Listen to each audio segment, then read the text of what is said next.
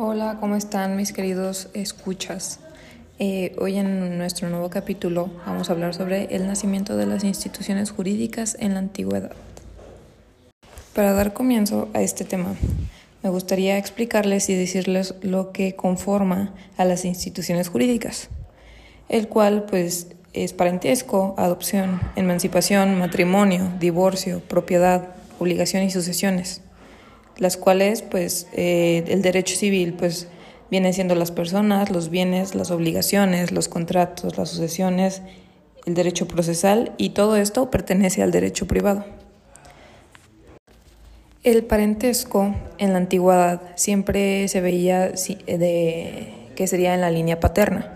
Nunca tomaban en cuenta la mujer sin importarse que fuera pues de la misma sangre, ya sea la mamá, la hermana, la abuela, nada de eso. Siempre se tomaban en cuenta solo los hombres.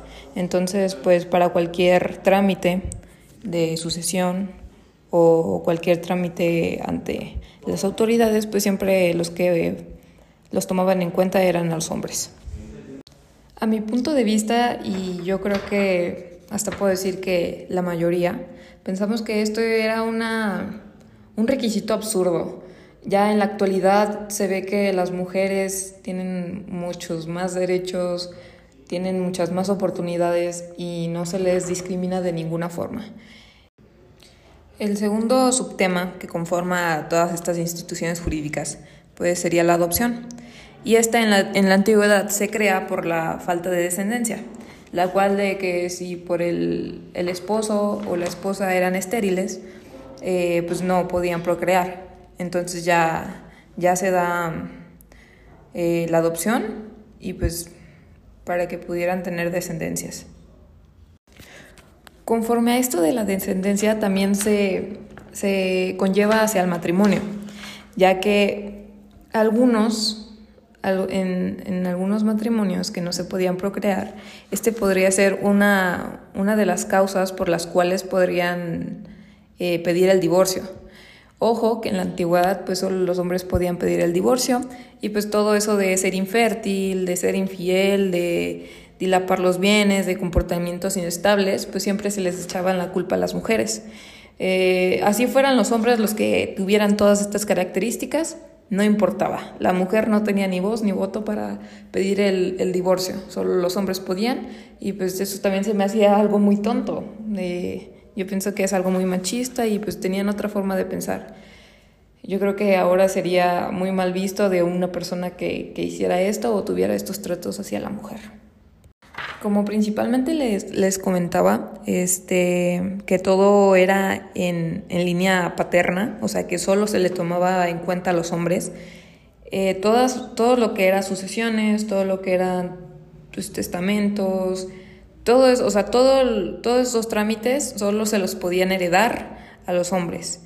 Eh, sí había un contrato que, por ejemplo, que, que todos decían que los hijos eran, eran dueños, pero en realidad solamente, no sé, por decir, había dos mujeres hermanas y un hermano. El hermano siempre iba a ser el heredero principal y el que tenía pues el voz y el voto para hacer lo que él quisiera con las propiedades, con los bienes, con lo que sea.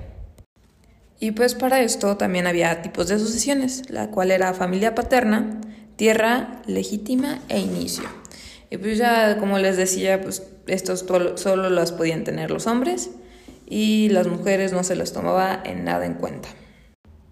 En conclusión, este es un tema que sí me impactó mucho al, al saber y conocer de él, porque me doy cuenta que en la antigüedad las mujeres estaban tan desprotegidas de la ley, tan desprotegidas de todo, de como lo, ver, como, como lo viéramos, no tenían ni derechos, no tenían nada, solo tenían obligaciones y lo que dijera el hombre.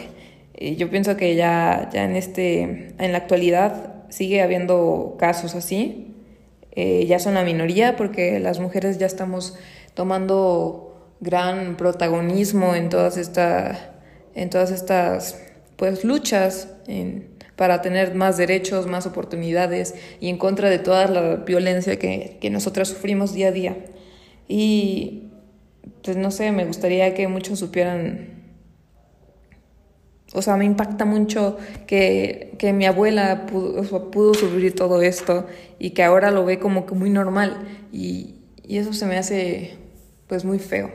Pero pues muchas gracias, espero que, que estén en, en nuestro segundo capítulo del podcast y nos vemos hasta la próxima.